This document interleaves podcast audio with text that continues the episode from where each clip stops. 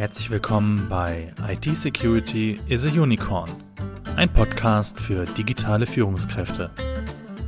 Dieser Podcast wird gesponsert von BISA, der Bernards Information Security Agency. Hallo und herzlich willkommen zurück. Schön, dass Sie wieder eingeschaltet haben hier zu einer weiteren Folge in diesem Podcast. Ja, ein überraschender Lottogewinn, eine wundersame neue Potenzpille oder ein kürzlich entwickelter Corona-Test, der schnell und besser funktioniert und dazu noch günstig ist. Wer kennt das nicht? All das klingt oft auf den ersten Blick nach einer unerwarteten und wundervollen Möglichkeit. Doch Vorsicht, Sie vermuten es schon, in nahezu allen Fällen ist es nichts weiter als Spam. Ja, Spam, das haben die meisten schon mal gehört und auch im eigenen E-Mail-Programm findet man meistens einen Ordner mit Spam oder Junk-E-Mails. Und wenn man sich diesen Ordner dann ein bisschen anschaut, findet man öfter auch solche E-Mails, die einem die genannten Sachen und noch vieles mehr versprechen. Doch was genau sind eigentlich diese Spam-E-Mails? Wo kommen sie her? Und wieso werden sie im besten Fall direkt aus dem Mailverkehr gefiltert?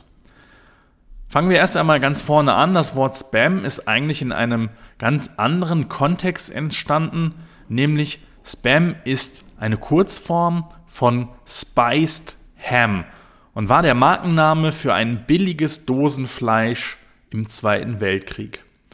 Ja, das Billigprodukt war zu der damaligen Zeit überall erhältlich und wurde somit schnell zu einem Synonym für etwas Überflüssiges. Mit der Weiterentwicklung ins Informationszeitalter wurde dem Begriff dann eine andere, eine ja, modernere Bedeutung zugeordnet und heute steht das Wort Spam für unerwünschte Massennachrichten, die auf elektronischem Wege an sehr viele Empfänger gleichzeitig geschickt werden. Und das Ganze auch noch ohne das Einverständnis des Empfängers selbst zu haben.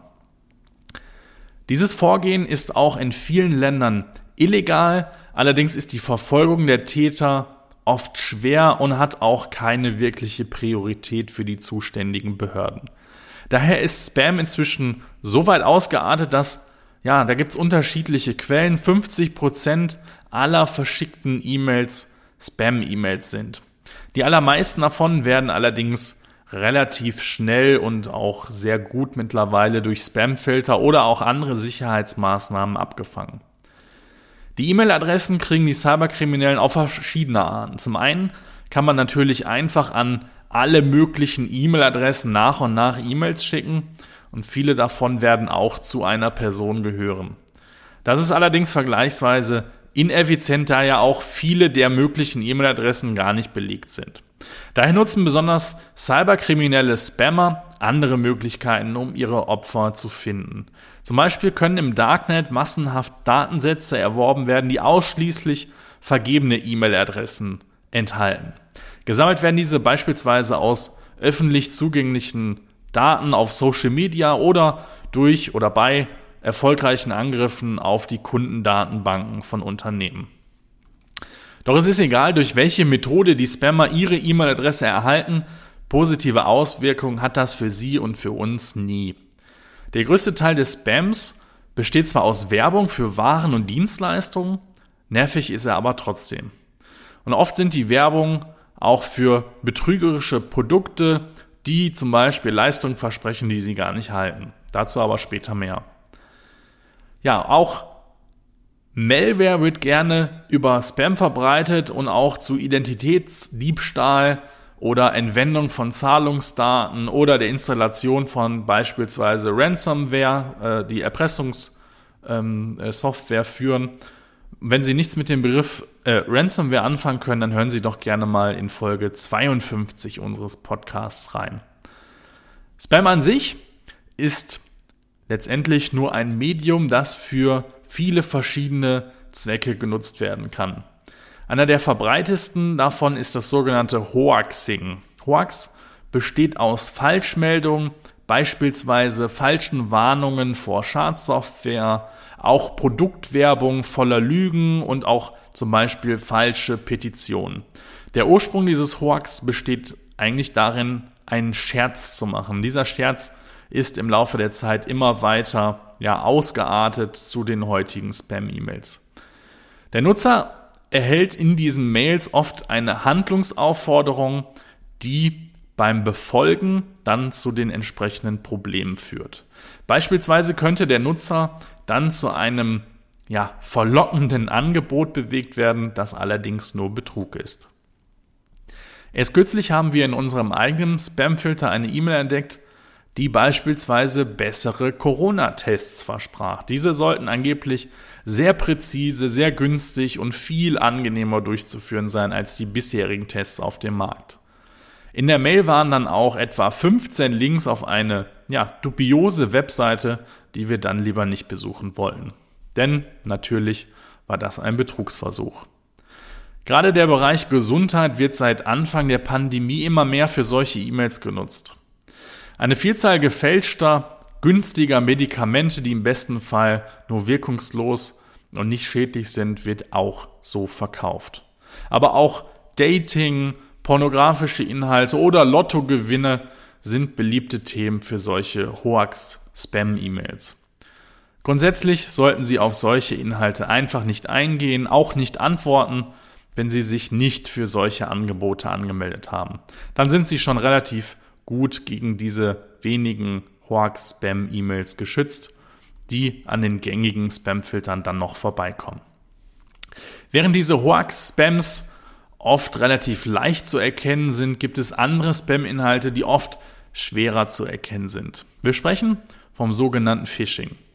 Phishing ist eine Form des Social Engineering, die vor allem durch das Medium Spam, Spam bekannt wurde.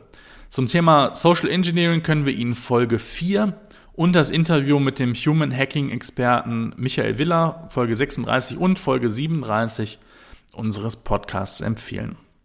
Ja, beim Phishing versucht der Täter, sich als vertrauenswürdiger Kommunikationspartner auszugeben, beispielsweise als Bankangestellter oder IT-Mitarbeiter oder Mitarbeiter von Microsoft. Er nimmt dann Kontakt zum Opfer auf und versucht, dessen Gutgläubigkeit auszunutzen. Zum Beispiel unter dem Vorwand, dass es Probleme mit einem Konto gebe oder einer Anmeldung notwendig sei, lockt dann der Kriminelle die Opfer dann auf gefälschte Websites oder lässt sich die Kontrolle über die, des PCs des Opfers geben und auch direkt die Anmeldedaten schicken. Das Ziel dabei ist fast immer die Erbeutung von sensiblen Daten, beispielsweise Anmeldeinformationen oder auch Bankdaten. Diese werden dann im Darknet weiterverkauft oder direkt selbst für kriminelle Zwecke verwendet. Die Folge für die Opfer sind dann zum Beispiel Kontoplünderung, Identitätsdiebstahl oder andere Malware-Angriffe. Allerdings ist der Spam noch nicht die Speerspitze des Spams. Noch weitaus gefährlicher ist nämlich das sogenannte Spear-Phishing. Spear-Phishing ist eine spezielle Form des Phishings, bei dem die Inhalte sehr spezifisch auf bestimmte Personen oder Unternehmen abgestimmt sind. Dabei gehen die Täter oft sehr akribisch vor und recherchieren sehr viel über die Opfer, bis es dann tatsächlich zum wirklichen Angriff kommt. Gerade das macht Spearphishing so gefährlich, da es eine sehr viel höhere Erfolgsquote als normales Phishing aufweist. Ja, kommen wir zum Schluss wieder zu Ihren Möglichkeiten, sich vor solchen Angriffen zu schützen. Zuerst einmal gibt es heutzutage eine Vielzahl von Spam-Filtern. Meistens sind es sogar standardmäßig vom E-Mail-Provider bereitgestellte Spam-Filter. Diese filtern bereits einen Großteil des Spams heraus und neben den Spam-Filtern lohnt sich grundsätzlich auch die Nutzung einer Antivirensoftware. Das senkt natürlich das Risiko eines erfolgreichen Angriffs drastisch, falls Sie also doch mal auf einen infizierten Anhang klicken sollte.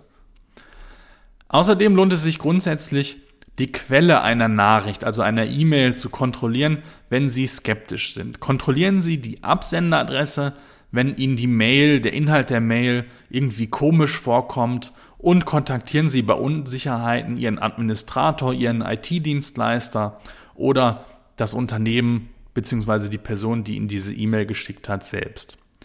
Wenn Ihnen die Quelle der Nachricht nicht bekannt ist und Sie diese auch nicht kontaktieren können, sollten Sie Anhänge auf keinen Fall öffnen. Es könnte ja auch mit Malware versehen sein, die sich dann auf Ihrem Computer installiert.